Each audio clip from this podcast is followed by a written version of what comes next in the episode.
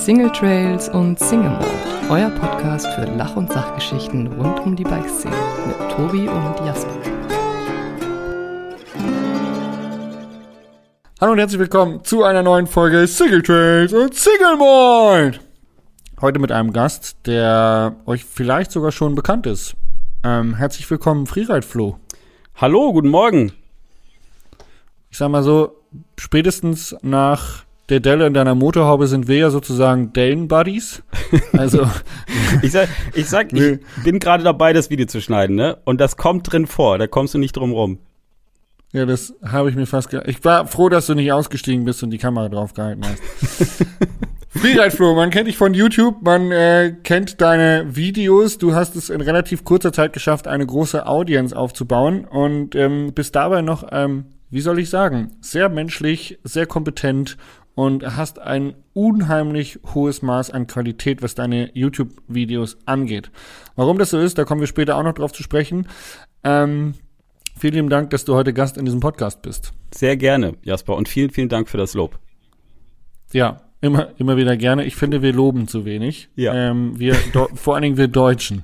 Das ist so ein, ein Grundsatzding in unserer deutschen Kultur. Wie sagt man so schön, nicht, nicht, nicht geschimpft ist gelobt genug. Ja. Ähm, bin ich nicht so ein Freund von. Aber schön, dass du hier bist und wir werden das heute ein bisschen anders machen als normalerweise in diesem Podcast. Normalerweise geht es in diesem Podcast zu Anfang immer erst darum, wie du zum Mountainbiken gekommen bist, ähm, wieso du das machst, was du jetzt machst. Das wäre bei dir unheimlich interessant, glaube ich, aber das hast du wahrscheinlich schon in fünf Podcasts erzählt, oder? Ey, ich bin so froh, dass du nicht so einsteigst, ganz ehrlich, weil es ist tatsächlich so, dass man, dass diese Fragen immer wieder kommen und ich erzähle es auch immer wieder gerne, aber ich denke mir, wer soll das denn hören? Ich Ja. meine, d- das hören die Leute ständig, von daher lass uns gerne über was anderes sprechen. Genau. Ich habe nämlich gleiches Problem. Ich bin auch ab und zu mal in einem Podcast eingeladen und eigentlich geht's immer um das Gleiche, um meine Lebensgeschichte, wie ich Mountainbike-Profi geworden bin und wie es dann weiterging, warum ich aufgehört habe, Rennen zu fahren und so weiter. Ja. Ersparen wir uns heute. Äh, kannst du uns zwei, drei Podcasts nennen, wo man das hören kann? Wenn man jetzt sagt, okay, Freeride Flo interessiert mich, aber wo Ähm, kann ich das hören?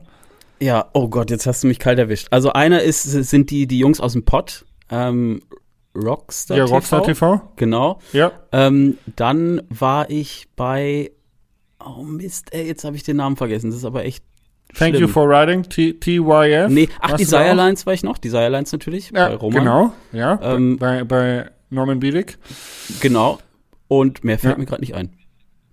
Der Desire Lines Podcast. Ja, cool. Also, wenn ihr das hören wollt, was, wie der Freeride Flo zum Freeride Flo geworden ist, also wie er se- seinen Nachnamen abgelegt hat und durch Freeride ersetzt, dann müsst ihr euch die Podcasts anhören.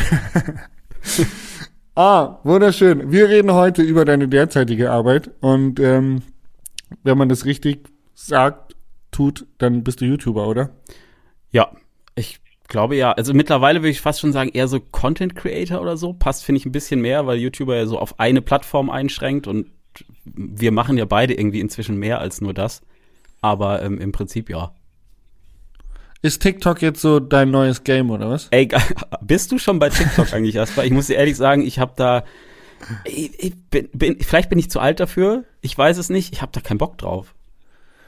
Also ich kann, ich kann dir folgendes sagen. Ich werde am Wochenende einen TikTok-Livestream für Red Bull moderieren. Und zwar vom District Wide. Und der wird Okay. unfassbar viele Zuschauer haben. Aber witzigerweise, ich habe keinen TikTok-Account.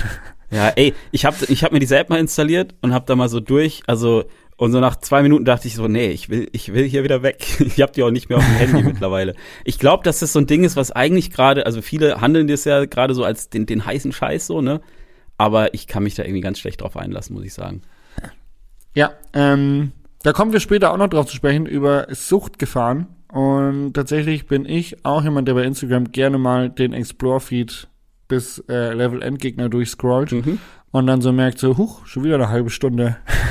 Mhm. ähm, und diese Abhängigkeit, also die, da arbeite ich immer wieder dran, fall ab und zu mal wieder drauf rein, aber ich glaube, dass bei TikTok ist das noch viel krasser. Weil Glaube ich auch. da sind ja nur virale Videos, die irgendwelche Triggerpunkte Punkte setzen, wo du einfach dann aus dieser Fingerbewegung des nach unten Wischens nicht mehr rauskommst. Mhm. Also das ist ja krass, glaube ich. Ähm, Und ja, irgendwie fehlt mir tatsächlich die Storyline. Ich bin jemand, der möchte Menschen begeistern, inspirieren und irgendwie mit, mit Kompetenz begeistern. Mhm. mit Kompetenz und Humor. Und das kriege ich bei TikTok, glaube ich, nicht so ganz so rüber. Mhm.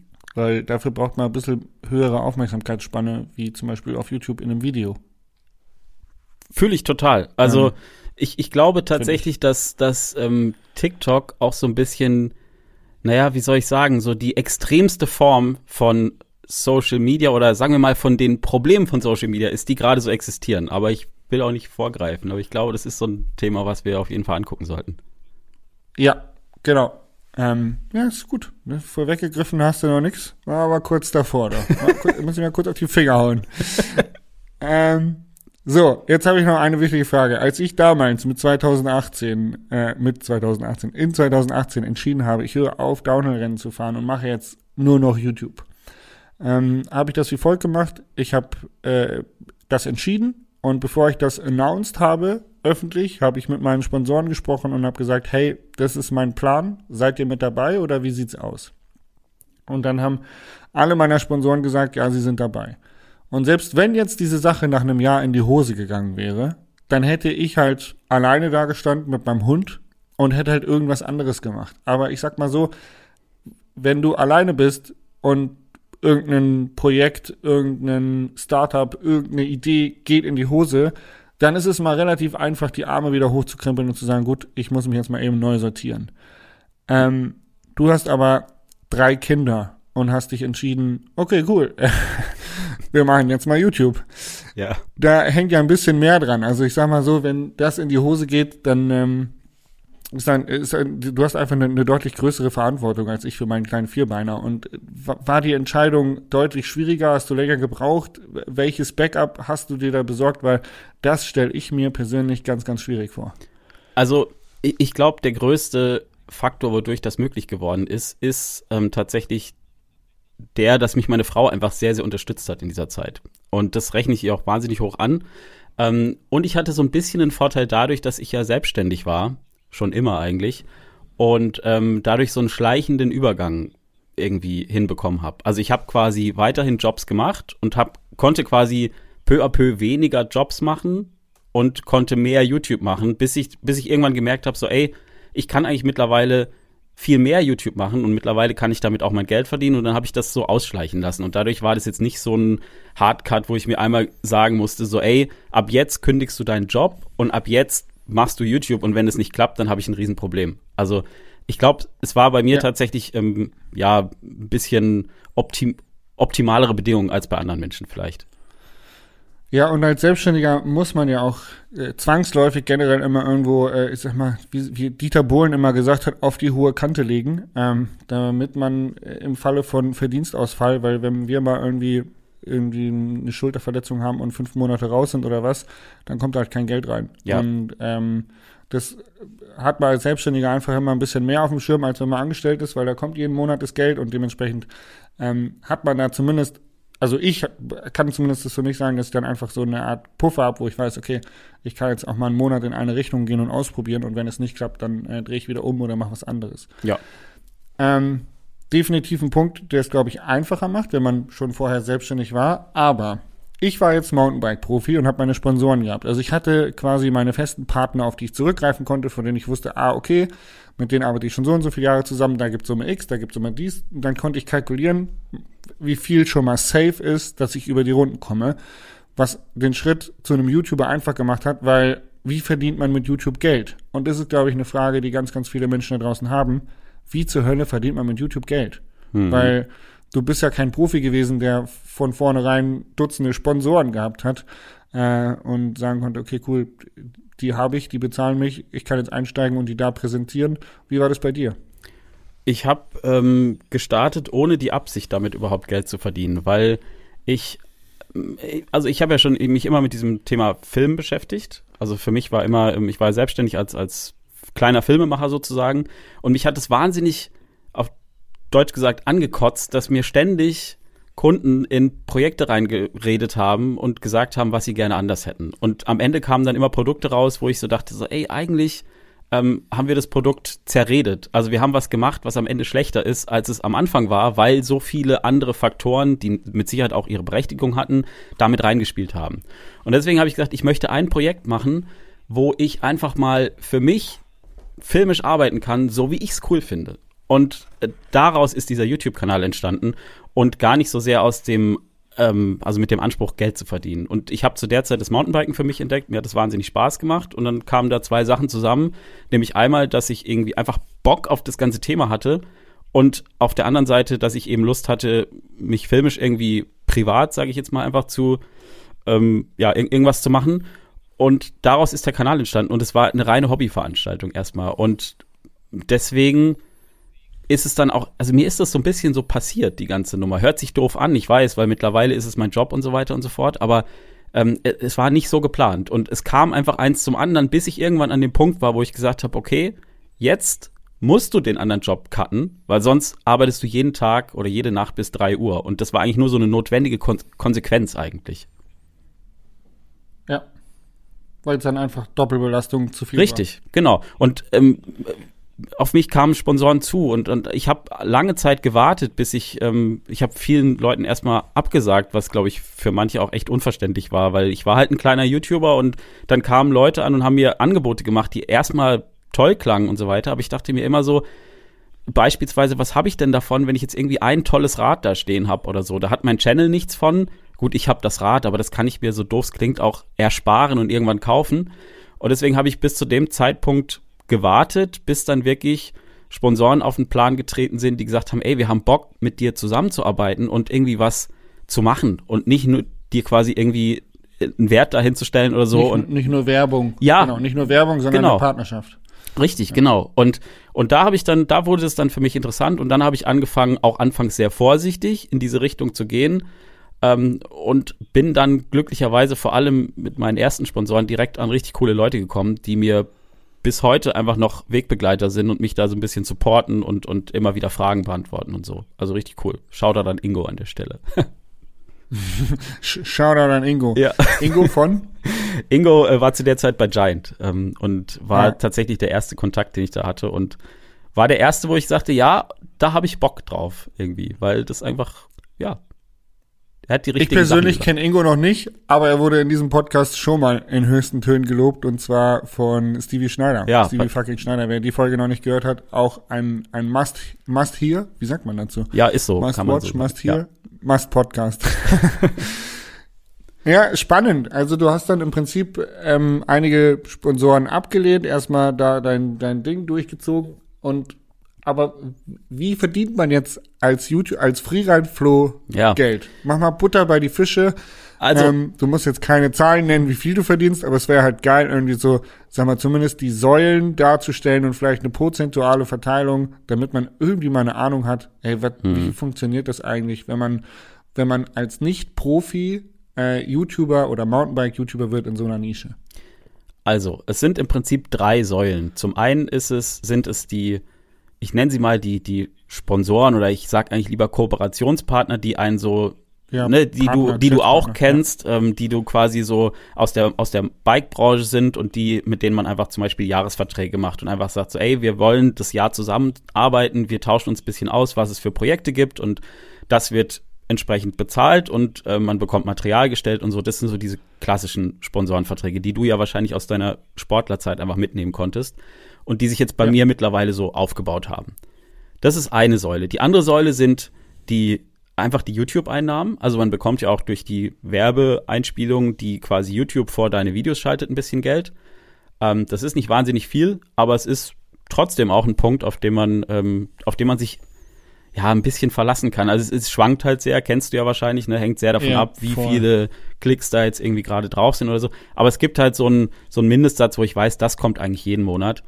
Ähm, und die dritte Säule ist bei mir ähm, tatsächlich solche, ja, so Placements. Also so einfach ganz klassische, selbst produzierte, eingesprochene Werbeeinblendungen. Ähm, und ich habe für mich so ein bisschen, ich habe am Anfang auch damit gehadert, willst du sowas machen, weil du da machst du dann quasi wirklich so eine Minute lang oder so einfach so klassisch Werbung, also sagst hier das und das, guckt euch das an, cooles Produkt, bla blub. Ähm, habe aber irgendwann gedacht so, ey, ich produziere hier mit einem relativ hohen Aufwand diese Videos ähm, und die fressen einfach wahnsinnig viel Zeit und ich stelle den Content, den ich mache, kostenlos zur Verfügung. Und es ist eigentlich ein fairer Deal, wenn man sagt, okay, dafür ist halt da so eine Minute Werbung drin. Und mhm. wenn man da gar keinen Bock drauf hat, kann man ja sagen, so ich überspringe diese Minute einfach. Und im besten Fall ist vielleicht irgendwie ein Produkt dabei, wo jemand sagt, so, ey, ist ja vielleicht doch ganz cool, ich schaue mir das mal an. Ich probiere immer sehr gut auszuwählen, mit wem ich da zusammenarbeite. Manchmal ja, muss man im Nachhinein sagen, war es vielleicht nicht so gut, aber dann kann man die Kooperation beenden und ge geht mit jemand anders weiter und so. Aber das ist so mein Finanzierungsmodell sozusagen. Spannend, weil ich habe gerade tatsächlich, äh, oder ich bin gerade dabei, eine so eine Placement-Produktion mit EcoFlow zu machen. Die machen so Batterien, so mhm. hier Ladebatterien, kennst du, so quasi ja. Big Powerbanks. Ähm, und in diesen ganzen E-Mails hin und her ist mir eigentlich aufgefallen, wie aufwendig das ist. Und es ist jetzt ein, eine Kooperation, gibt es im Prinzip zwei Placements. Ähm, und der Aufwand, der dahinter steckt, das ordentlich einzutakten, das zu planen, das ja abzusprechen, das Vertragliche zu klären, es war in meinen Augen war das viel E-Mail-Schreiberei und viel hin und her. Mhm. Du, machst es ja jetzt jede Woche. Wie, wie zeitaufwendig ist es, da quasi diesen, ich sag mal so, das ist ja dieser strukturelle Teil, der dazugehört, damit du den Menschen da draußen überhaupt solche tollen Videos präsentieren kannst. Wie viel Zeit nimmt das in Anspruch? Ähm, also ich, ich empfinde es tatsächlich ein bisschen anders. Ich verwende da gar nicht so sehr viel Zeit auf das, ähm, auf die Kommunikation und so dazwischen.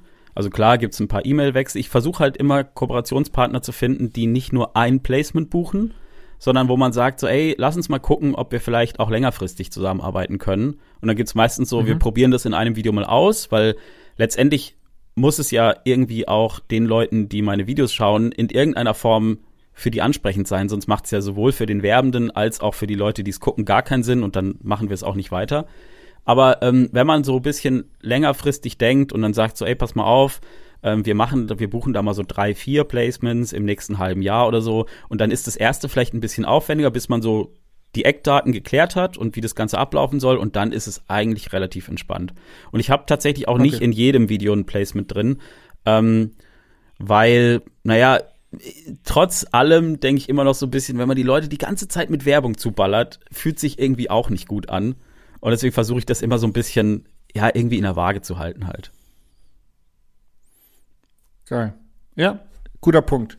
Äh, es hört sich zumindest sehr, wie soll ich sagen, ähm, kalkuliert, safe ähm, und zufrieden an mit dem, wie es gerade läuft bei dir, oder? Im Moment bin ich total happy. Also ähm, ich bin, ich meine, wie gesagt, ich war selbstständig. Ich kenne sehr gut diese Phasen, wo man durchaus mal abends ein bisschen einen die Existenzangst packt, weil man so denkt, äh, der nächste Auftrag weiß ich jetzt auch nicht. Hoffentlich ruft mal bald jemand an. Und durch dieses, durch dieses Gerüst und aus diesen mehreren Säulen ist es eigentlich so, dass ich mittlerweile relativ gut planen kann und sagen kann, ja, pass mal auf, das nächste Jahr, das sieht schon alles ganz in Ordnung aus, das klappt schon. Ich werde mhm. dabei nicht reich, okay. auf jeden Fall nicht, aber ich kann das machen, was ich so gerne mache und kann das auch noch Arbeit nennen. Wie geil ist es? Da sind wir bei einem guten Punkt. Du wirst nicht reich davon, du hast aber eben einfach ein, ein, geiles Leben, was dir Spaß macht. Also keine Ahnung, wie wir jetzt äh, zum Beispiel, als, als wir zusammen in, in Villach waren, das war eine coole Zeit zusammen. Voll. Und das, das war dein Job. Ähm, aber wenn du jetzt auf Social Media unterwegs bist und du siehst andere YouTuber, du siehst andere Instagrammer, ähm, was macht es mit dir? Übt es Druck auf dich auf, äh, aus, Neues zu posten, ähm, mehr zu machen, irgendwelche Dinge zu verändern oder konsumierst du gar nicht so viel? Boah, ich konsumiere schon viel, muss ich ehrlich sag, gesagt sagen. Ähm, oft auch mehr, als ich eigentlich für den Tag eingeplant habe, sagen wir es mal so. ja, kenne ich. Aber ich sag mal so, ne, wenn man halt mal so, also ich check einfach wahnsinnig oft Insta und ich ähm, konsumiere viel. Und ich glaube schon auch, dass das Konsumieren dieser ganzen Dinge mit dazu geführt hat, dass ich irgendwann gedacht habe, so, ey, cool, ich will selber irgendwie auch was machen. Ähm, und äh, was macht das mit mir? Also Druck übt das eigentlich nicht aus, weil ich mich nicht vergleiche mit den Leuten. Das macht aus meiner Sicht keinen Sinn. Ich, ich bin kein Profifahrer auf, auf Instagram, auf, auf den, wird meistens werden Sachen geteilt, die irgendwie krass sind. So. Und von daher bin ich da so ein bisschen fein raus, weil ich mich mit den Menschen eh nicht vergleichen kann. Das macht keinen Sinn. Ich sitze seit drei Jahren auf dem Fahrrad und versuche da halt einfach eine gute Zeit zu haben. Und äh, wenn da einer Backflip zieht, dann finde ich das geil, aber es entsteht nie dieses Gefühl von so, ey, ich muss das jetzt irgendwie auch mal machen, weil mein Content funktioniert. Echt nicht. aber es nee. könnte ja, ich sag mal so, du könntest es ja mal auf die, auf die To-Do-Liste für die nächsten zehn Jahre sch schreiben. Oder fünf Jahre. Ja, es, es gibt. Drei Jahre. Ja, ja, könnte man machen, können wir ja zusammen machen oder so. also, mein, mein Content funktioniert ein bisschen anders, glaube ich. Also weniger über dieses, ähm, boah, ich mache super krasse Sachen, sondern mehr über diese Unterhaltungsschiene zu diesem Thema. Und ähm, ich glaube, dadurch habe ich weniger Druck. Also ich bin an keiner Stelle bin ich in einem kompetitiven Bereich. Ich fahre keine Rennen, obwohl ich da mal Bock drauf hätte. Aber selbst wenn ich das mache, dann würde ich das machen als jemand, der noch nie ein Rennen gefahren ist und der einfach mal Bock hat, das auszuprobieren. Und die Leute werden sicher nicht da sitzen, wenn ich nicht irgendwie unter die Top 15 fahre und sagen, aha, jetzt sehen wir es aber mal. Der Flo, ja. ey, der kann einfach nicht Fahrrad fahren, so, ne? Ich habe von das Anfang an. Das ist eigentlich eine richtig geile Ausgangs, ähm, Position, weil bei mir ist es genau andersrum. Ja, ey, das glaube ich. Wenn ich jetzt irgendwo an einem Rennen wieder teilnehmen würde, dann gucken halt die Leute wieder drauf und sagen, ah jo, der Jasper, der ist also doch nicht so gut, ist doch nur Zehnter geworden, ja. nicht Erster. Ey, das, das fühle ich total und ich muss ja ehrlich gesagt sagen, selbst bei mir ist es so, dass wenn ich irgendwie ich meine, wir waren zusammen jetzt gerade auch wieder in Willing und so und, und es kommen ja immer schon viele Leute auf uns zu, ne, und sagen Hallo und, und was ja auch immer cool ist und so.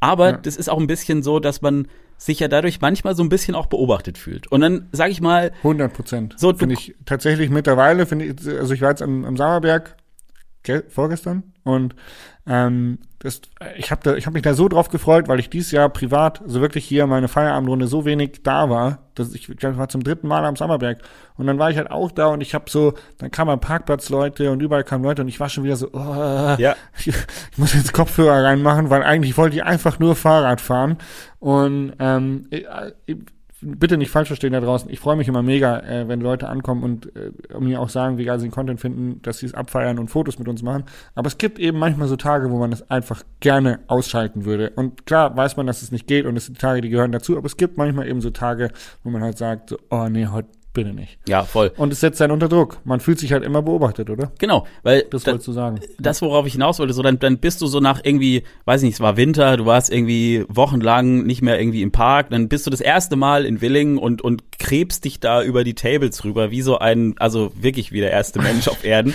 Und dann gucken halt alle so zu, ach guck mal, da ist er, der Flo. Und dann denkst du dir so, oh nein, Mann, ey, jetzt guck doch einfach mal weg. ja, also keine Ahnung. Aber das muss ja bei dir einfach viel krasser sein noch. Ja, ähm, kann, kann sein, ja. Ich, ich höre ja nicht, was die Leute denken, zum Glück.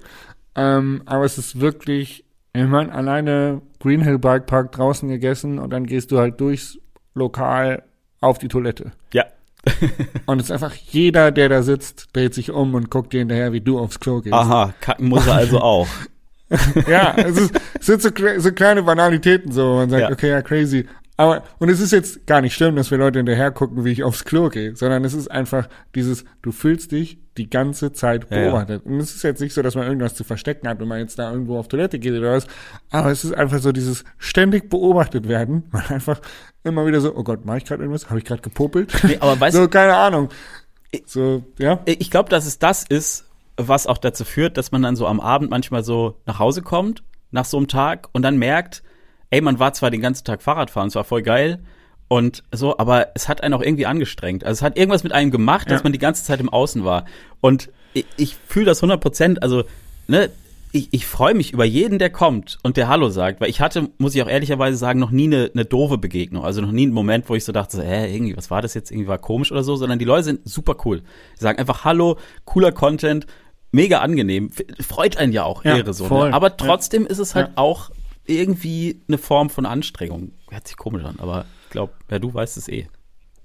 Ich, äh, ich, ähm, wie soll ich das jetzt sagen? Ähm, ich, formuliere es mal so. Ich habe mal eine Zeit lang äh, sehr intensiv mich mit meiner Persönlichkeit auseinandergesetzt und dabei ist ein bisschen auch aufgekommen, dass ich wohl mehr wahrnehme als andere Menschen. Ich möchte jetzt nicht sagen, dass ich hier super krass hochsensibel bin, aber es geht in so eine Richtung. Mhm. Und äh, es ist schon so, dass alleine vorher schon war es halt super anstrengend, auf einem Bike-Festival zu sein, weil ich halt überall, also ich nehme Leute wahr, die mich nur angucken, weil ich halt mehr wahrnehme als mhm. andere Menschen.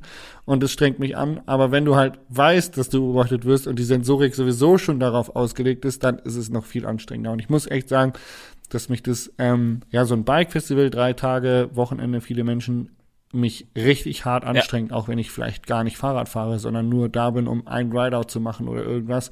Danach bin ich tatsächlich, also dann sind meine Synapsen im Hirn fix und fertig. Ja, kenne ich. Aber deswegen ähm, ist es, lass mich noch einen, einen Satz dazu sagen. Ähm, aus, die, bitte. aus diesem Grund. Ähm, Aber nur einen. Ja, okay. aus diesem Grund habe ich mir vorgenommen, von Anfang an, du sei auf YouTube. Äh, versuch niemandem was vorzumachen. Sei so, wie du bist. Weil nur so hast du eine Chance, dass dich das zumindest möglichst wenig stresst. Weil naja, was bringt's denn, wenn ich auf YouTube irgendwie einen dicken Max mache und dann irgendwie nach drei Wochen nicht auf dem Bike eben mich in Willing über die Table krebs und weißt du? Ja. Und du machst das ja, soweit ich das sehe, genauso. Ich habe neulich ein, ein, ein, kleines Interview mit dir gesehen, wo dich jemand gefragt hat, so, ey, was machst du eigentlich immer in Photoshop? Und hast du gesagt, so, ey, ich lass einfach alles, wie es ist. Also ich fange nicht an, an mir rumzudoktern. Ja. Und ich glaube, das ist ja. tatsächlich der beste Weg, um möglichst gut ähm, aus der ganzen Nummer rauszukommen. Keep it real. Ja, ist so. Ist einfach ja. so. Keep it, oh, äh, wirklich, das, da kommen wir auf jeden Fall auch noch drauf zu sprechen, weil es in meinen Augen eines der wichtigsten Themen der Jugend im Moment ist. Ähm, keep it real und Selbstironie, ähm, da einfach mal so drüber stehen zu können. Kommen wir gleich drauf. Ich habe noch eine Frage, die ich mit dir besprechen möchte, bevor wir da eintauchen. Und zwar, du hast gesagt, du wirst nicht reich damit. Du hast aber eine drei, nee, eigentlich seid ihr eine fünfköpfige Familie, wenn man euch beide mitzählt, oder? Mhm. Also du hast halt drei Kinder, so und die Hund. du ernähren musst. Und du hast gesagt, und Hund. Du wirst nicht reich damit. Und dann gibt es aber so YouTuber, die halt ganz, ganz viel Trash-TV machen, die sich einfach nur vor ihr Streaming-Setup setzen und auf gut Deutsch ja, ja. Blödsinn daherreden und sich dumm und dämlich verdienen und mit Kooperation und Werbungen und Konsum da wirklich die Taschen voll scheffeln. Wie was, was, doof gefragt, was löst es in dir aus? Bist du dann so der Typ, der denkt, oh, die Welt ist ungerecht, weil man mit Qualität einem nicht so viel Geld verdienen kann wie mit so einem Trash? Oder sagst du, nö, für dich ist Erfolg etwas anderes als Geld und das ist dir gar nicht so wichtig, auch wenn es vielleicht ungerecht ist? Ähm, gute Frage. Also ich, ich gucke ja schon auch viel YouTube-Sachen und so und natürlich nimmt man das wahr, dass andere teilweise ja wirklich dick Kohle machen. Aber ich bin auch da relativ einfach gestrickt. Wenn, wenn ich so viel Geld damit verdienen kann, dass wir hier irgendwie ein schönes Leben führen können, dann ist für mich erstmal alles cool. Also es sind diese zwei Komponenten. Auf der einen Seite mache ich was, was mir so viel Spaß macht. Das heißt, ich, ich muss mich nicht verbiegen, ich muss nicht irgendwie irgendwelchen Quatsch machen, sondern ich kann das machen, was ich machen möchte. Und wenn ich damit auch noch so Geld verdiene, dass es uns gut geht und natürlich werde ich nicht reich damit, aber es geht uns ja gut. Also wir wohnen schön, wir, wir haben das, was wir brauchen, können wir uns leisten und es ist alles gut. Und, und ich brauche ich brauch keine Yacht oder so. Also äh, das passt schon, so wie es ist. Und deswegen habe ich da, ich, ich sehe das dann bei anderen und denke mir so, ja, krass, cool. Wäre schon geil, auch ein bisschen mehr Kohle zu haben, aber ist halt nicht und gehe ich halt wieder Fahrrad fahren oder so. okay. Und ähm, wenn du jetzt äh, gerade in deinem Yachturlaub bist mit der ja. Family und drei Wochen abschaltest, ähm, hast du dann den Druck, da was zu posten oder kannst du dann auch mal wirklich drei Wochen die Füße hochlegen und sagen, gut, gibt drei Wochen kein Video oder zwei Wochen? Mm. Also wenn kein Video kommt am Sonntag, äh, dann ist es schon irgendwie ein komisches Gefühl. Also ich muss es, ich muss mich, wenn dann wirklich bewusst sagen, muss mir sagen, so jetzt ist Urlaub und deswegen kommt jetzt kein Video. Und besser fühlt es sich an, wenn man am Sonntag ein Video hat. So auf Instagram ja. oder so, ne, so irgendwie was zu posten. Und das, Instagram ist egal, ich bin, äh, bin ich bei dir. Ja, ja, aber so, so ein Video ist schon und gar nicht so sehr, weil ich jetzt denke, so, oh Gott, der Algorithmus, alles ist schlimm. Man weiß ja, dass das, man kann das ja auch mal eine Zeit lang machen, ohne nicht, dass. Ist auch gar nicht so relevant. Ja. Genau. Aber irgendwie also ich mag das halt so gerne, ähm, zu sagen so, ey, guck mal hier, ist wieder ein Video und wenn Leute daran Spaß haben, dann, dann gibt mir das irgendwie ein gutes Gefühl. Und ich vermisse, glaube ich, mehr dieses Gefühl, als dann die paar Mark, die man mit dem Video verdient oder, oder dass man das Gefühl hat, man hat dem Algorithmus wieder gefüttert oder so. Ja. Okay. Spannend. Also bist du doch auch abhängig von Likes. Ja, absolut. Ich bin ein richtiger Dopaminsüchtiger Mensch. Ähm, hier steht eine Frage auf meiner Liste, die wir nicht ganz so tief beantworten müssen, weil die anderen, die da hinten dran kommen, in meinen Augen deutlich wichtiger sind. Aber ich würde trotzdem gern wissen, wie gehen deine Kinder mit deiner Arbeit und mit sozialen Medien um? Haben die Handys, haben die Instagram-Accounts, äh, gucken die alle deine Videos? Wie läuft es bei euch in der Family ab, im Privatleben? Ähm, also mein Ältester hat ein Handy, allerdings ähm, aufgrund diverser Erfahrungen nur begrenzt Zeit, das zu nutzen. weil das okay. kann auch schon mal eskalieren. ähm, und meine beiden äh, Töchter, die sind noch jünger, die ähm, haben kein Handy. Am Anfang haben sie die meisten Videos von mir geguckt, mittlerweile aber auch irgendwie nicht mehr, was ich auch völlig in Ordnung finde. Und ähm, meine Family ist so ein bisschen der Faktor, der mir immer mal wieder so Weißt du, da kommst du so nach einem Tag aus dem Bikepark zurück und alle so, hey Flo, cool, da bist du und machst Fotos und so. Und dann zu Hause ist dann mal wieder so, so, alles klar, das war jetzt dein, deine, deine ganzen komischen Leute, die dich da alle geil finden. Und jetzt hier äh, zu Hause geht's auch mal um was anderes. Und das ist, das tut echt gut. Also vor allem jemand, der dir immer mal wieder sagt, so, ey, ähm, so, ne, das ist jetzt auch nur YouTube und es geht nicht immer nur darum, so. Also so ein bisschen ist meine Family der Faktor, der, ich sage jetzt mal auf gut Deutsch, mich immer wieder gesund auf den Boden der Tatsachen zurück verfrachtet. Und das auch alles nicht so ernst nimmt. Und das finde ich echt gut. Sehr geil, sehr geil. Ja, tatsächlich. Ich muss, also, ich habe hier äh, diverse Freunde und auch zum Beispiel die WG, in der ich wohne, da ist ähnlich.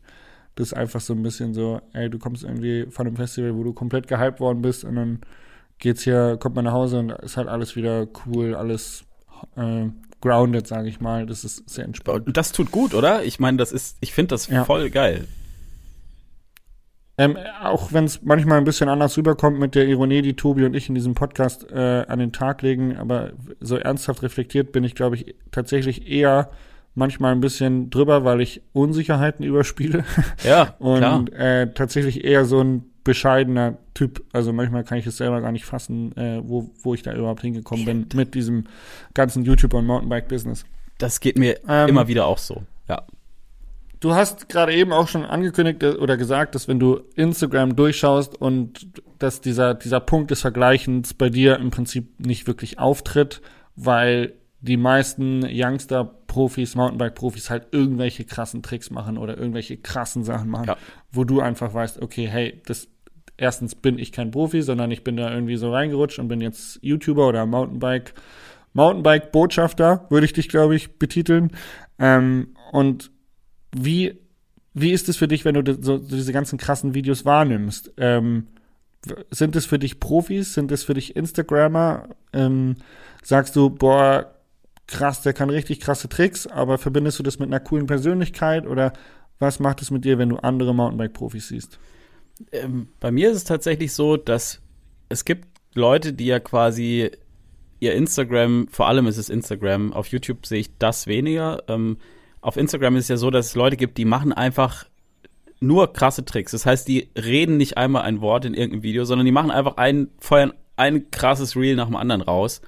Und da ist mir aufgefallen, dass ich dann teilweise diesen Menschen folge, die aber nicht mal sagen kann, wie die eigentlich heißen. Weil ich sehe nur das Fahrradfahren, ich sehe den Trick, ich sehe, ja. dass es geil aussieht und denke mir, cool, aber ich habe keine Bindung zu den Menschen, die das machen. Und ähm, auf YouTube ist es ein bisschen anders. Da ist es so, dass Leute mehr drumrum machen, als einfach nur irgendwie krass Fahrrad fahren. Und da merke ich, da habe ich mehr Bock, also da habe ich mehr Interesse an den Menschen und nicht nur am Fahrradfahren. Also ich will das gar nicht werten, aber das ist so das, was mir aufgefallen ist.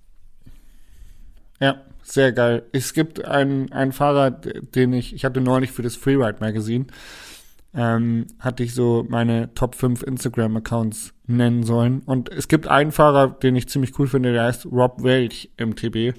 Also wenn ihr den noch nicht folgt, folgt dem. Das ist quasi so der, ich glaube, er kommt aus England, der englische Corbinian Engstler nur noch ein bisschen krasser. Mhm. Ähm, Und ich wusste, dass ich ihm folge und ich wusste, dass der Typ mit den, mit seinem Account quasi auf meine Liste kam, aber ich wusste nicht mehr, wie er heißt. Krass, oder? Und dann habe ich für, für diesen Artikel, habe ich Instagram durchsuchen müssen, meine gespeicherten Fotos und so, um überhaupt zu checken, so, fuck, wie hieß denn der Ja. Typ überhaupt? Weil wenn du gar keinen Anhaltspunkt hast, dann kannst du ja auch nichts in die Suchleiste eingeben, so, weil MTB steckt irgendwie in jedem dritten Namen drin, also, dass du den da findest. Ich habe wirklich, glaube ich, eine halbe Stunde damit verbraucht, auf Instagram diesen Account zu finden, um dann zu checken, fuck man, der heißt Rob Welch, wieso bin ich nicht drauf gekommen? so, ähm, und das ist, unterstreicht genau das, was du gerade gesagt hast. Ähm, nächste Frage geht so ein bisschen in Richtung äh, vor allem die Jugend, ähm, was wir gerade eben schon angesprochen hatten. Ich hatte ja neulich das kleine Interview, wo gef gefragt wird, ey, wie viel, was fakest du? Was, was retuschierst du gerne mal? Ähm, und, ich- und das geht ja gar nicht jetzt darum, dass man im Mountainbiken kann man nicht wirklich, also da kannst du jetzt nicht irgendwie krass faken, weil das scheißegal, ob du einen Pickel hast oder nicht. Aber so, ähm, eben, es gibt diesen ganzen Beauty-Filter, es gibt die ganze Selbstdarstellung und halt immer auch irgendwie aus dem schönsten Winkel ähm, präsentieren und in Realität sieht es ganz anders aus. Ähm, für dich, für deine Kids, für die nachkommende Generation, was ist in deinen Augen, wie viel Fake ist vertretbar? Und ähm, wie stehst du zu dieser Selbstdarstellung und dementsprechenden Depressionen, die da auch draus entstehen? Ähm, also wie viel Fake ist vertretbar? Ich meine,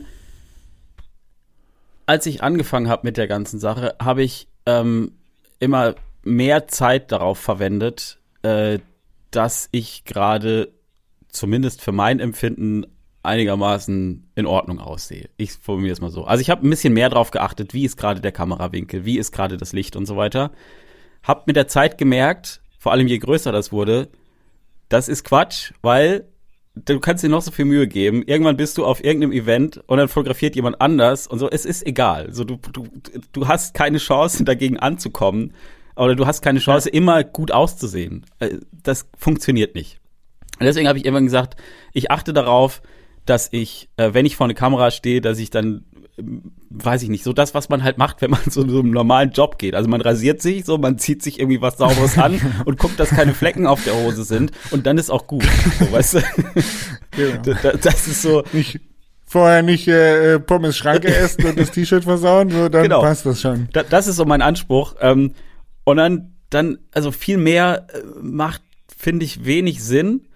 Zumal es ja einfach so ist, dass ich nicht als Beauty, Fitness, was auch immer YouTuber auftrete, sondern halt einfach ähm, mit was ganz anderem dastehe. Und deswegen ist es vielleicht an der Stelle auch gar nicht so wichtig. Ich könnte mir vorstellen, dass jemand, der dessen USP das ist, quasi immer schön zu sein, dass der natürlich da anders drauf achten muss, damit das auch, ähm, äh, damit das Bild auch nicht sage ich mal, einen Riss bekommt oder so. Stell ich mir i- irre anstrengend vor. Äh, vor allem stell dir mal vor, du wirst älter. So, ich bin jetzt fast 40.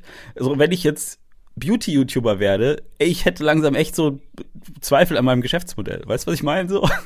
Ja, ja, ja, voll. Ähm, 100 Prozent. Ja. Von daher ja. Und, und was diese Vergleiche angeht, auf Instagram ist es ja so, dass, also man teilt ja meistens ähm, die Momente, die für einen besonders gut sind, in irgendeiner Form gut gelaufen sind. Ob es jetzt irgendwie ein cooles Erlebnis war, ob es irgendwie ein Shot ist, wo man meint, dass man gerade gut aussieht, ob es irgendwie ein Trick ist, der gerade geklappt hat, whatever.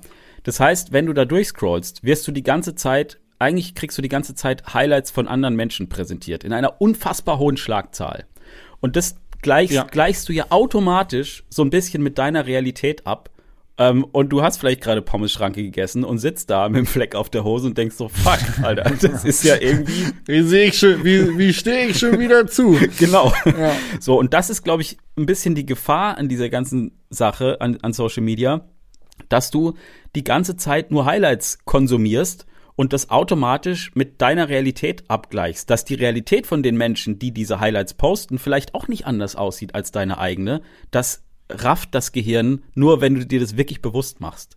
Und vor allem nicht, wenn du jung bist. Deswegen ist es, glaube ich, ganz schön auch gefährlich. Ja. Und das habe ich festgestellt, da wollte ich drauf hinaus. Ähm, Im Jugendcamp war es was, was eine krasse Doppelmoral erkennbar immer wieder. Und zwar, ähm, wenn die Kids zusammenkommen, neue Gruppen, häufig ist es so, dass dann doch schon zwei, drei Buddies dann, die sich kennen, auch auf einem Level fahren, die dann auch in eine Gruppe kommen. Aber in vielen Fällen werden im Jugendcamp eben auch die Gruppen gemischt. Das heißt, da sind dann Kids dabei, die sich vorher noch nicht kannten, ähm, die dann zusammen fahren oder sogar die sich nicht kannten und in einem Zimmer sind. Das heißt, die müssen sich kennenlernen. Und ich hatte dieses Jahr in Sölden den Eindruck, dass die Kids, die waren nicht mehr in der Lage, sich zu unterhalten. Krass. Ähm, die hatten in der Mittagspause ihr Handy in der Hand und dann haben die zu sechst an einem Tisch gesessen und haben alle ins Handy gestarrt und keiner hat was gesagt, währenddessen die den ganzen Tag auf dem Fahrrad sitzen. Und jetzt sind wir mal ehrlich, Mountainbike-Sport ist nicht der kommunikativste Sport. Ja. Du, du sitzt drei Minuten in dem Lift, idealerweise zu zweit. Wenn du Pech hast, sitzt du alleine im Lift oder in einem Schlepplift äh, und dann fährst du bergab und zwischen Lift und bergab fahren gibt's halt irgendwie diese zwei Minuten Talk, bevor man in die Strecke droppt. Aber während dem Fahren hat man ja auch wenig Kontakt. Mhm. Also ich sag mal so, verglichen mit irgendwie Klettersport, wo man die ganze Zeit redet oder irgendwas. Mhm. Ähm, und dann haben die halt im Mittagessen eigentlich Zeit, sich eine Stunde lang zu unterhalten und dann hocken die halt da am Handy und, und scrollen da rum. Und konsumieren den ganzen Tag eigentlich irgendwelche Influencer, irgendwelche Instagrammer, irgendwelche YouTuber, irgendwelche Blogger. Und wenn es aber darum geht, ähm, über Instagramer, Influencer zu sprechen oder was, dann kommt diese unfassbar wertende Tonalität rein. So, boah, du Influencer, boah, also es wird krass. alles so, also es, auf der einen Seite konsumieren sie es den ganzen Tag und auf der anderen Seite wird es aber auch immer belächelt oder halt, ich sag mal, krass gewertet, weil man es halt einfach über soziale Medien gewohnt ist, Sachen zu bewerten. Daumen hoch, Daumen runter, Mhm. Kommentar, geil, nein, scheiße, keine Ahnung.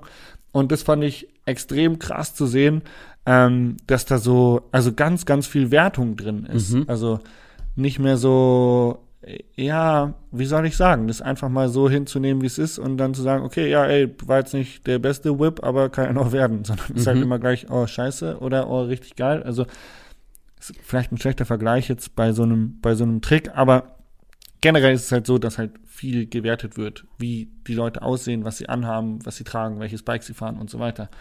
Und ähm, da versuchen wir im Jugendcamp natürlich immer wieder dagegen zu gehen und genau eben diese sozialen Hürden ähm, zu nehmen und die Leute wieder auf den Boden der Tatsachen zurückzuführen. Und klar gibt es einfach unterschiedliche Schichten in Deutschland mit unterschiedlich viel finanziellen Background, aber genau diesen, genau diesen Background, der spielt im Jugendcamp, soll im Jugendcamp keine Rolle spielen. Und das war dieses Jahr für mich extrem viel Arbeit, ähm, die Kids da auf den Boden der Tatsachen zu holen. Wie, wie macht ihr das? Ähm, also, boah, also wir sind ja immer so ein bisschen äh, einfühlsam, trifft auf Bootcamp. Ja, ich habe es gesehen. Liegestützen ist ein Thema bei euch. Liegestütz ist ein Thema. Nee, am Mittagstisch war es dann tatsächlich, ich habe dann immer so Sozialaufgaben gegeben. Also am ersten Tag war dann einfach mal so, okay, jetzt gibt's einen Handyturm. Wer zuerst in, äh, das Handy anfasst, der muss halt, ähm, der muss halt 100 Burpees machen. Und dann hat sich keiner getraut, das Handy anzufassen. Ähm, dann haben die halt während dem, aber dann äh, sind die halt nicht ins Gespräch gekommen und dann haben sich halt wieder so kleine Grüppchen gebildet und so. Und dann habe ich am nächsten Tag die Aufgabe gegeben, so, hey, ihr sucht euch jetzt einen raus, den ihr vor dem Jugendcamp nicht kanntet und am Ende des Essens möchte ich von euch drei Sachen wissen und das ist erstens absoluter Lieblingsfahrer, absolutes Traumbike und Lieblingsdestination, wo ihr biken geht. Mhm. Ähm, so dass die einfach mal ins Gespräch kommen, so, boah, krass, ja, sehr Force war ich noch nie, oh, geil, will ich unbedingt mal hin, keine Ahnung, irgendwie so, weißt du so, Mhm, mhm. Bike-Themen, wo man sich drüber unterhalten kann, weil man in einem Jugendcamp ist. Und ähm, so, das war dann so eine Aufgabe, da sind sie dann langsam äh, aufgetaut und haben sich dann auch unterhalten. Ähm, ja, aber finde ich krass, weil das Handy eigentlich, also zurück zum Ursprung, das Handy ist irgendwie so ständiger Wegbegleiter, ständig wird gescrollt, angeschaut, bewertet, geliked oder eben negativ kommentiert oder entfolgt und gefolgt. Und in der realen Welt ist es aber immer so, dass die digitale Welt immer nur belächelt wird, obwohl man eigentlich so Mhm. viel Zeit darin verbringt. Kriegst du das auch mit? Ähm, Habe ich jetzt so in der Form noch nicht mitbekommen, kann es mir aber echt gut vorstellen. Ich kann mir in der Situation natürlich auch vorstellen, dass gerade wenn Kids in dem Alter auf andere treffen und man dann vielleicht auch aus Unsicherheit nicht so richtig weiß und da keine konkrete Aufgabe hat und so, dass man dann eben schneller das Handy bei der Hand hat, um sich mal irgendwie so quasi zu verstecken, ne? dass man sich eben nicht auseinandersetzen Mhm. muss, um so Unsicherheiten zu überspielen oder so. Aber ähm, ja, ey, ich glaube auch dieses, Doch, was ich schon mal mitbekommen habe, ist dieses, dieses so, so, so ein leicht ironischer, abwertender Kommentar, so ja, Influencer. So, ich finde eh dieses, mhm. dieses Wort Influencer, ich find's furchtbar, ehrlich gesagt. Ähm, äh, anderes Thema. Und, und ich glaube, es hängt auch ein bisschen bei den Kids. Manchmal spielt da auch so ein bisschen so ein Neid mit rein, weil ich glaube, viele ähm, machen das ja, um, also ich weiß nicht, wie das bei dir ist, aber ich bekomme immer wieder Nachrichten, ey, Flo, bla bla bla, ich habe gerade hier das aufgenommen, ich habe gerade ein Video gemacht, kannst du mich mit deiner Reichweite pushen? So, ich, ich möchte auch später mal Sponsoren bekommen und so weiter und so fort. Und also, das heißt, da gibt's ja auch extrem viele, die für die das auch so ein, so ein, so ein Berufsbild ist, so ein Vorbild. Ich, ich möchte irgendwann auch mit, mit äh, hier einfach so ein paar Videos machen und so voll geil, möchte einfach Geld verdienen und das beste Leben führen. so ne? Ähm, ich glaube, dass da teilweise auch Neid mit mitspricht, wenn dann so ein bisschen abwertend ähm, in der realen Welt darüber gesprochen wird. Aber vielleicht im, eigentlich denkt man sich so, ah, irgendwie ist auch schon geil. Ja. Ja, stimmt. Glaube ich. Also ich mach mal einen anderen, ich mach mal einen Vergleich. Mhm wenn du jetzt sagst, ich bin Koch, ja, dann hat man das Bild, der kocht Essen. Mhm. Aber dann hast du kein Bild von, der, oh krass, der ist Koch, der macht, der kann richtig gut kochen, der zaubert die geilsten Essen, weil vielleicht ist er Koch im Schwimmbad und macht den ganzen Tag Pommes mhm. und Chicken McNuggets. Geil. So, aber er ist Koch. Er arbeitet als Koch in einer Schwimmbadkantine und macht den ganzen Tag Pommes. So, der ist Koch. Und wenn du diesen Koch neben meinen Kumpel Andy Schweiger stellst, der Sternekoch ist, der auch schon in mhm. diesem Podcast war, ähm, dann haben ihre Tätigkeiten wahrscheinlich nichts miteinander zu tun, außer dass sie an dem gleichen Ort stehen und beide eine Fritteuse irgendwo griffbereit haben. Mhm. Aber ansonsten sind die komplett unterschiedlich. Beide haben die gleiche Berufsbezeichnung. Ähm, wenn man jetzt sagt Influencer, dann gibt es Bibis Beauty Blog, dann gibt es ähm, den Freeride Flo, der seine Testerfahrungen von äh, Mountainbike-Fahrten macht. Dann gibt es Gamer, die ähm, Spiele testen. Dann gibt es ähm, Fitness-Influencer, die irgendwelche Product Placements mit ähm, Whey-Proteinprodukten machen. Ja. Und alle sind Influencer. Und man hat aber sofort dieses, ah ja, der postet was, macht eh nur Werbung mhm. und kriegt dafür massenhaft Kohle. Mhm, mh. So, also dieses assoziierte Bild im Kopf von einer Berufsbezeichnung, die halt mittlerweile tatsächlich eine Berufsbezeichnung geworden ist, das ist einfach so eingefahren und so eine so eine kleine Schublade, ähm, weil äh, ein Koch ist ja nicht gleich ein Koch, mhm. so und ein Influencer ist nicht gleich ein Influencer, aber es wird halt nicht mehr differenziert. Und ähm, das ist, glaube ich, so ein Punkt. Ich merke es immer wieder, wenn man Leu sich Leuten vorstellt, die man gar nicht kennt und dann so, ja, was machst du beruflich? Ja, gute Frage. Und dann ja. überlegst du kurz, was, was könnte der jetzt hören wollen, dass er, dass er zufrieden ist und nicht weiter nachfragt. Und im schlimmsten Fall sagst du YouTuber und dann, dann geht's schon los. Ja. Ah, krass. Und dann setzt ja. du dich hin. Und damit, mit Tricks kann man Geld verdienen. Nee, da gehört ein bisschen mehr dazu. Ähm, also, keine Ahnung, wenn man über einen Koch redet, dann weißt du genau, dass der halt, ja, der muss einkaufen mhm. und der muss schnibbeln und der muss vorbereiten und dann steht er abends bis um elf in der Küche und dann, wenn er Glück hat, kann er zwischendurch mal was essen, wenn die Zeit dafür reicht. So, das ist ein Knochenjob, aber das liegt ja daran, dass wir mittlerweile irgendwie darüber aufgeklärt sind, wie ein Koch arbeitet. Mhm. Dadurch, dass der Influencer aber seine Arbeit quasi nicht zeigt, sondern nur das Endprodukt zeigt, ähm, und dadurch, dass es keine Aufklärungsarbeit oder keine Behind the Scenes wirklich darüber gibt, wie viel Zeit man damit verbringt, ein Video zu produzieren, ähm, was jetzt anfängt beim Brainstorming, was dann anfängt, weitergeht bei einem Skript, Dreharbeiten, mhm. keine Ahnung, und was dann organisatorisch auch dazugehört, Absprache mit den Partnern, Sponsoren, etc. Also es ist ja ein Fulltime-Job. Mhm. Ähm, das wird ja viel zu wenig gezeigt oder dargestellt, dass die Leute das checken. Also wenn jetzt ein Corbinian Engstler einfach mal aufzeigen würde, wie viel er tatsächlich arbeitet, dann würden sich, glaube ich, viele Kids überlegen, oh ja, hm, will ich, will ich das wirklich? Weil, also klar, Mountainbiken ist geil, aber ja, da arbeitet schon viel. So. Ähm, und äh, das ist so ein, so ein Bild, was wir fördern, immer wieder darstellen, ähm, was so, ja, irgendwie so ein bisschen der, das, das zweite Fünkchen Realität fehlt, glaube ich, um diesen Begriff YouTuber-Influencer in ein arbeitenderes Licht zu rücken. Ja, es ist halt auch schwierig, ne, weil äh, ich finde, also, naja, es gibt halt du, du kannst ja auch, wenn du es drauf anlegst, dann kannst du ja auch das genauso machen. Ähm, also kannst du dich genauso verhalten, wie jetzt andere Menschen vielleicht, die ein schlechtes Bild von Influencern haben, ähm, es von dir erwarten würden. Also du hast ja die Möglichkeit, wenn du eine gewisse Reichweite hast, ähm, indem du quasi auf alles zu, auf gut Deutsch scheißt und quasi jede Kooperation annimmst und sagst, ist mir doch egal, was dahinter steckt oder wie auch immer, ich hau das jetzt einfach raus und ich mache einfach irgendwelche fetten Deals und sonst was alles, dann kannst du damit ja schon auch Geld verdienen, ohne dir Gedanken zu machen, ob das jetzt irgendwie gut ist oder nicht. Aber es gibt ja ähm, vielleicht auch andere Leute, und ich glaube, die gibt's immer mehr, die damit sehr viel verantwortungsvoller und bewusster umgehen und die vielleicht auch sagen so, ey, Geld ist halt nicht alles, sondern sich auch ihrer Verantwortung bewusst sind, die sie haben als Menschen, die irgendwie in der Öffentlichkeit sind und wahrgenommen werden.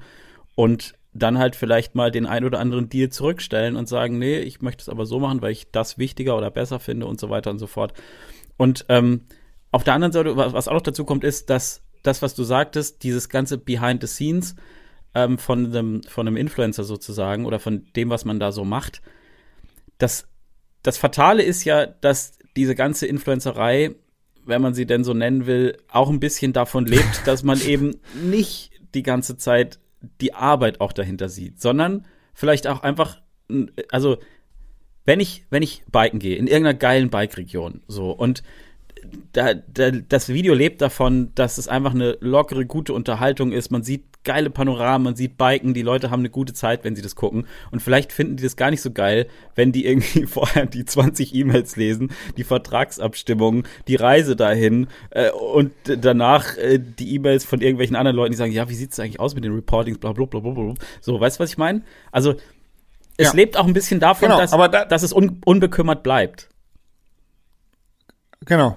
Und dann ist jetzt aber die Frage, wird es, wird dieser Job jemals ehrenwert? ja, das liegt an uns, Jasper. Unter anderem. Ja, aber wir, wir, wir können es ja nicht zeigen. Es muss unbekümmert es, bleiben. Es ist bodenlos. Ich sag's, wie es ist. bodenlos. Anders bodenlos. Ja. Oh, ey, krasser Deep Talk auf jeden Fall. Ich finde es super spannend. Ähm, wenn ich eine Sache in meinem Leben gelernt habe, dann ist es erstens, Qualität zahlt sich aus egal ob sie quasi in dem Moment bezahlt wird oder ob sie gewertschätzt wird oder nicht, auf lange Sicht zahlt sich Qualität aus. Dem Motto sollte man sich selber treu bleiben. Ähm, das heißt, klar, Trash TV kann gut funktionieren so und kann auch mal geil gehypt werden, kann aber eben auch schnell kaputt gehen und dann ist man irgendwie nicht mehr gekriegt und mhm. nicht mehr hype und muss irgendwo raus. Ähm, von daher, Qualität zahlt sich aus. Ist so. Punkt. Punkt. Ähm, Flo. Ja. Deine Reise ist noch lang, weil du hast angefangen mit Mountainbiken, du lernst ständig dazu. Du hast jetzt neulich zum Beispiel das Video über Armpump gemacht, wo ich mich sehr gefreut habe, dass du äh, meine Cockpit-Einstellen-Video verlinkt hast. ähm, das, du lernst ganz, ganz viel und hast dadurch immer auch neue Themen, weil du im Prinzip deine Lernkurve mit den Erfahrungen, die du gemacht hast, weitergeben kannst, um andere Leute vor Fehlern zu bewahren. Mhm. Extrem wertvoll, in meinen Augen. Mhm. Ähm, damit hast du halt noch ganz, ganz viele Themen vor dir, die irgendwann interessant werden. Also, weiß ich nicht. So, ich habe einen Blind Brake Test gemacht, wo ich blind Bremsen teste. Mhm, ähm, habe ich gesehen.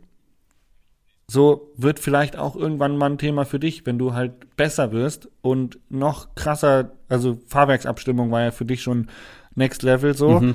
Ähm, das hast du jetzt verstanden, du hast irgendwie dann, dadurch entwickelst du ein Gespür dafür und irgendwann spürst du vielleicht auch andere Dinge heraus und kannst andere Videos machen, wie jetzt, keine Ahnung, ein Reifentest oder mhm. weiß ich nicht was, weil deine Erfahrungen ja ständig weiter wachsen. Das heißt, du bleibst uns lange erhalten, worüber ich mich sehr freue. Jetzt ist mal eine rein hypothetische Frage. So, meine Reise ist da schon relativ weit fortgeschritten, ja. So, also ich werd, ich habe meinen Peak mit Rennfahren und mit den Leistungen abrufen und krass sein irgendwie auch überschritten und mache jetzt quasi so langsam die, die Rückwärtsschritte mit Bandscheibenvorfall nicht mehr so belastbar, nach einem Bike-Festival nochmal einen Tag Ruhe brauchen, weil ich alt bin. Ähm, wo siehst du, wo siehst du so eine Reise für mich? Wo, wie geht die weiter? Wenn du jetzt sagst, oh ja, Jasper, Content, was, was, was würdest, was siehst du da?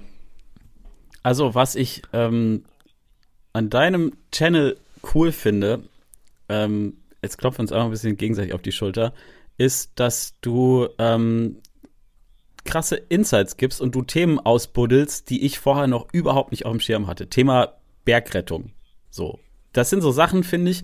Also, ich glaube, dadurch, dass du extrem gut vernetzt bist und ähm, dich in der Branche sehr gut auskennst, kannst du diese, ich nenne es jetzt mal, investigativen, etwas tieferen Themen ganz gut ausbuddeln und hast da auch Möglichkeiten dazu Videos zu machen. Und ich glaube, das ist eine coole Sache. Ich glaube, womit okay. du einfach punkten könntest, ist ähm, Tutorials, also How-Tos zu irgendwie Sachen. Aber da sagst du ja selber, hast du nicht mehr so Bock drauf. Kann ich auch nachvollziehen. Aber ich glaube, das ist tatsächlich etwas, was. Ich bin in meinem Zwiespalt, ja. ja. Äh, was, ich glaube, dass damit könntest du relativ gut, weil du hast einfach einen riesen Erfahrungsschatz und ich habe selber gemerkt, ähm, mit dir zu fahren und von dir gecoacht zu werden, sozusagen, das ist, das ist cool. Also, weil du einfach eine, eine Art hast, dass du gleichzeitig motivierst, aber gleichzeitig auch sagst, so, ey, guck mal, das ist kein Problem, weil, und dann erklärst du das und dann weiß man das und mit diesem Wissen kann man Dinge besser angehen und bewältigen und so weiter und so fort. Ähm, und damit kannst du mhm. safe punkten, weil du das einfach gut kannst. Aber da musst du natürlich auch Bock drauf haben. Tutorial Jasper Jauch ist am Start. In Zukunft nur noch Tutorials. Heute. Mit mir bitte. Auto schwer Butterbrot. Ja. ja, zum Beispiel. Ich finde Tutorials super schwierig, weil ich zum Beispiel, wenn ich ein Tutorial suche über Final Cut Pro Videoschnittprogramm, dann suche ich eine Sache. Und wenn ein Tutorial-Video länger als fünf Minuten ist, mhm. sage ich, gucke ich nicht an, weil ich suche nur diesen einen Schritt. Mhm. Und ähm, ich weiß aber selber um die Tatsache, wenn ich jetzt ein Tutorial-Video drehe, dann möchte ich so viel Wissen da reinhauen, ja. warum gewisse Dinge so funktionieren, wie sie funktionieren, dass es schwierig ist, ein kurz und knackiges Tutorial-Video zu machen. Vielleicht musst du dich dann Deswegen begrenzen. Integriere ich ja, aber ich integriere sowas immer lieber in, in Videos, die irgendwie funktionieren. Also zum Beispiel mein Van-Umbau, die 6P-Regel mhm. eines erfolgreichen Roadtrips. Da habe ich gedacht, eigentlich geil so, geiles Thema, aber das jetzt als Tutorial zu machen, müsste ich irgendwie auf drei Minuten runterbringen. Habe ich keinen Bock drauf. Also verpacke ich das in einem Vlog über was ich erlebt habe oder was ich da umgebaut habe. Aber guck mal, was, was auch noch so ein Ding ist, ich merke das selber bei mir, wenn ich andere YouTuber schaue. Ähm, man meint ja immer als äh, Creator, dass man irgendwie so ähm, jetzt irgendwie so in einem Video so ein ganz besonderes Thema geben muss. Und man, äh, vielleicht kennst du das, aber ich habe so Videos, da denke ich sehr Richtung YouTube, also sowas wie, naja, zum Beispiel halt fünf Tipps gegen Armpump. Ich weiß, dass das wahrscheinlich einige Leute suchen werden und dass da wahrscheinlich von außerhalb meiner Bubble einige Leute drauf stoßen werden. Das heißt, das ist sehr in diese YouTube-Richtung gedacht. Was nicht heißt, dass ich da keinen Bock ja. drauf habe, aber das ist halt so die eine Sache. Und die andere Sache ist manchmal, ey, ich gehe einfach Fahrrad fahren und nehme die Leute einfach mit. Und man darf das ja auch nicht vergessen, ja. dass das auch etwas ist, was, also ich, ich schaue das bei anderen YouTubern gerne, weil wenn ich prinzipiell Bock auf Fahrradfahren habe, dann reicht es mir manchmal auch einfach dabei zu sein, wenn einer Spaß dabei hat, Fahrrad zu fahren und dann habe ich gar keinen Bock auf große Erklärungen oder Dieb äh, irgendwo eintauchen oder so. Da will ich einfach nur eine gute Zeit haben damit und dabei sein, wie der Fahrrad fährt und eine geile, geilen Trail sehen und äh, Spaß an der Sache haben irgendwie. Und mhm. das reicht mir dann auch manchmal. Und ich glaube, das darf man auch nicht aus den Augen verlieren, weil je weiter man sich in diese Content Creation Sache reindenkt, desto mehr passiert mir auch manchmal, denkt man so, okay, was ist jetzt eigentlich der Sinn dieses Videos? Das ist, vielleicht ist es auch einfach nur der Sinn des Videos, dass man eine gute Zeit auf dem Fahrrad hat und die Leute dabei mitnimmt. Ja, das Stone King Rally ist so ein äh, exemplarisches Beispiel dafür, wo ich ja die ganzen, ähm, ich habe ja die ganzen Stages reingemacht ja. und teilweise sind ja zehn Minuten lang. Also jedes Video ist irgendwie eine halbe, dreiviertel Stunde lang, äh, sechs Tage lang so ein Video hochgeballert. Aber ich habe mir auch gedacht, hey, es gibt halt einfach die Core da draußen, die will die ganze Stage sehen. Das sind Enduro-Rennfahrer, die wollen es vielleicht nächstes Jahr mitfahren. Genau. Und die wollen sich die ganze Stage reinziehen. Und wenn es nur 30 Leute sind, die sich dann anmelden für dieses Event, die wollen die ganze Stage sehen und alle anderen haben die Möglichkeit vorzuspulen. Ja, voll. Das, so denke ich da manchmal. Aber diese 30 Leute wollen halt einfach das ganze Geballern sehen. So wie, ja, manche Leute wollen tatsächlich einfach auch GoPro Raw sehen, andere wollen Musik drunter geschnitten haben. Man kann es immer nicht einrecht nee. machen und irgendwo, ähm, ja, muss man einfach mal die, die Fünfe gerade sein lassen und Content Creation schön hin und her am Ende äh, geht ums Fahrradfahren. Genau, und man muss letztendlich ein bisschen das machen, worauf man so einfach Bock hat. Und das wird dann schon irgendwie funktionieren, solange man selber Bock drauf hat. Gibt es auch andere Leute, die da auch Bock drauf haben. Ja, genau. Man kann Leute begeistern durch Leidenschaft. Voll. Ähm, du bist relativ viel unterwegs, auch mit deinem Auto. Da haben wir auch schon mal privat uns unterhalten über äh, Auto und Camping und ja, mit Family und so. Ja. Aber ähm, deine Trips sind ja doch auch recht häufig in den Süden. So, Mhm. Münsterland ist dann doch immer eine relativ weite Reise Mhm. in den Süden. Dadurch, dass du selbstständig bist, äh, gäbe es jetzt natürlich die Möglichkeit zu sagen, hey, wir streichen da oben mal die Segel und ziehen jetzt mal mehr Richtung Berge, Mhm. ähm, um es da ein bisschen leichter zu machen. Content Creation für deinen YouTube-Kanal. Ist das schon mal angedacht worden? Ich weiß zum Beispiel, Erik und Julia haben vor, nächstes Jahr in den Süden zu ziehen. Ähm, also, wenn ich jetzt äh, alleine wäre oder alleine mit meiner Frau, wäre das vielleicht ein Thema. Aber wir haben halt hier Kinder und die haben ihr Zuhause hier. Und es würde sich echt schräg anfühlen, denen zu sagen, so, ey, lasst mal alles zurück, was wir hier haben und nur damit der Papa bessere Mountainbike-YouTube-Videos machen kann. Das wäre nicht cool. Stimmt. Das wäre Das wäre die eine Meinung. Die andere Frage, die jetzt dabei aufkommt, ist, habt ihr einfach schon mal mit euren Kindern drüber gesprochen? Weil vielleicht sagen die ja auch, hey, ich bin voll der Heidi-Fan, ich finde Berge voll cool. Oder der Junge sagt, ey, ich hätte voll Bock auf Mountainbiken, wäre voll cool, wenn wir endlich mal Berge vor der Tür hätten. Oder ich wollte schon immer mal Snowboard-Profi werden, nur hier oben geht's halt nicht. Ja, vielleicht müssten wir das mal machen. Haben wir tatsächlich noch nicht gemacht. Aber da muss ich auch erstmal meine Frau muss ich davon überzeugen. Und ich glaube, es, ich sehe, ich sehe viele Probleme, Jasper. Es ist, ich sag's, wie es ist. Es geht ja nicht ums Überzeugen, es geht ums drüber reden. Ja. Ich find's spannend. Irgendwie scheint ihr doch nicht das Thema gehabt haben. So, hey, ja, okay. Ich werde das mal anbringen demnächst. Vielleicht, wer weiß. wahrscheinlich ja jetzt übermorgen einen Brief vom Landratsamt in, äh, im Briefkasten so. Ähm, sehr geehrter Jauche, erste Abmahnung Genau. aufgrund von Bewerbung für Einwanderung äh, erneuter Saupreisen bei uns in Bavaria. Ja, ey, Bock hätte ich da Okay. schon drauf. Klar, ich, ich komme ja eigentlich aus Freiburg. Ich bin gebürtiger Freiburger, bin zu der Zeit aber kein Mountainbike gefahren und denke mir so, jetzt, Mann, da, da da unten ist richtig cool. So, wa warum bist du jetzt hier irgendwo im Flachland? Aber es geht ja irgendwie trotzdem. Es geht trotzdem. Schön, das war's. Mehr habe ich nicht. Cool. Hat Spaß gemacht. Ja, mir auch. Danke. Ähm, geht das weiter mit deiner Versicherung und dem Auto? Ach so, ja, ähm, ja, ja, da werden wir noch mal, also ich muss da jetzt, ich habe einen Werkstatttermin ähm, jetzt bald und dann, also in den nächsten zwei, drei Tagen und dann äh, werde ich mich mit dir in Verbindung setzen. Dann kriegst du eine neue Motorhaube. Post vom Anwalt. Also wer, wer dazu mehr möchten muss, wer dazu mehr wissen möchte, muss jetzt dein Video gucken, oder? ja, nächsten, du nächsten Sonntag. gespoilert. Gibt's bei dir eigentlich auch was zu sehen zu dem Wochenende?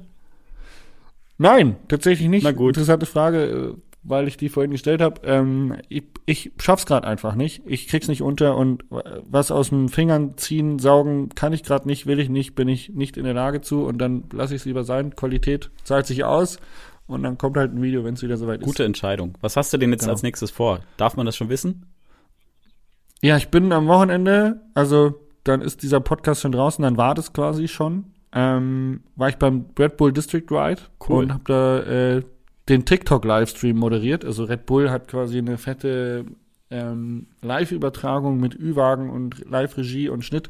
Ähm, und es wird ausgespielt auf TikTok. Es gibt einen World-Feed für normale Red Bull TV, glaube ich. Und dann gibt es eben aber noch den TikTok-Livestream, um da noch ein paar Leute einzufangen, die jüngere Generation, worüber wir heute lange gesprochen haben. Und da übertragen wir den Red Bull District Ride. Und ich stehe im Ziel äh, mit einem Kameramann und werde da so ein bisschen äh, moderieren und ja, die Stimmung Krass. zeigen. Ey, sag mal, das, das Ähm. interessiert mich noch, ne? Bist du vor sowas aufgeregt? Weil ich meine, das ist ja jetzt schon eine große Nummer, so, ne? ich kann tatsächlich bin ich im Moment wegen der Produktion sehr gestresst. Ähm, und es ist so Vorfreude, Unsicherheit, riesengroßer Respekt und Angst. also Aber- alles drei so zusammen. Ähm, irgendwie freue ich mich drauf. Äh, Ich bin mittlerweile echt gewappnet, was solche Herausforderungen angeht, dass ich einfach sage, okay, selbst Sachen, die ich noch nicht gemacht habe, mache ich einfach, sonst hätte man mich nicht gefragt, ob ich das machen möchte. Ähm, dann versuche ich mich ein bisschen schlau zu machen und einzuarbeiten und auf der anderen Seite bin ich aber dennoch, so habe ich ganz viel Respekt davor, dass jetzt doch was schief geht oder ich an dem Tag einfach nicht die richtigen Worte finde, ähm, das Publikum nicht richtig drauf ist, keine Ahnung. Also, weißt du so, wenn ich im Studio sitze, dann sitze ich da in meiner kleinen Koje und ähm, auch jetzt beim, beim Weltcup-Kommentar, da, da sieht mich keiner, da kann mein Co-Moderator übernehmen, whatever. Aber wenn du halt live vor der Kamera stehst und du kriegst eine Tomate an den Kopf geworfen, ähm, Für TikTok geil, Ja, das geht halt doof. viral. nee, aber ey, ich glaube, Ja, du wirst das, das geht viral, aber ich bin das Opfer. Ja. Ja, davor habe ich Angst. Aber ich, ich Angst. glaube, da kannst du guter Dinge sein. Ich habe erlebt, du bist eine, du bist eine Moderationsmaschine. Das ist unfassbar. Ich erinnere an diesen einen Morgen, wo du dich da hingesetzt hast und einen rausgehauen Du hast. weißt ja noch, was an dem Tag danach passiert, an, an, an drei Stunden danach passiert ist, oder? Hast du es eigentlich mitbekommen? Ja, doch, das habe ich Ja. schon mitbekommen. Aber ich saß ja kurz nach dir auf demselben Sofa und ich habe äh, ungefähr zehn Anläufe gebraucht, was eventuell vielleicht auch mit dem Abend davor zusammenhing. Aber du hast das auf jeden Fall gut gemacht. Ja. Es war noch vor dem Bröckelhusten. Ja. Gut, ey, es war mir ein Fest, mit dir diesen Podcast aufzunehmen. Äh, wir bleiben eh in Kontakt und ihr da draußen könnt mit Freeride Flo natürlich auch in Kontakt bleiben auf seinem YouTube-Kanal oder auf Instagram. Vielen Dank fürs Zuhören. Ähm, Grüße gehen raus ins Münsterland. Vielen Dank. Hat Spaß gemacht. Ciao. Tschüss.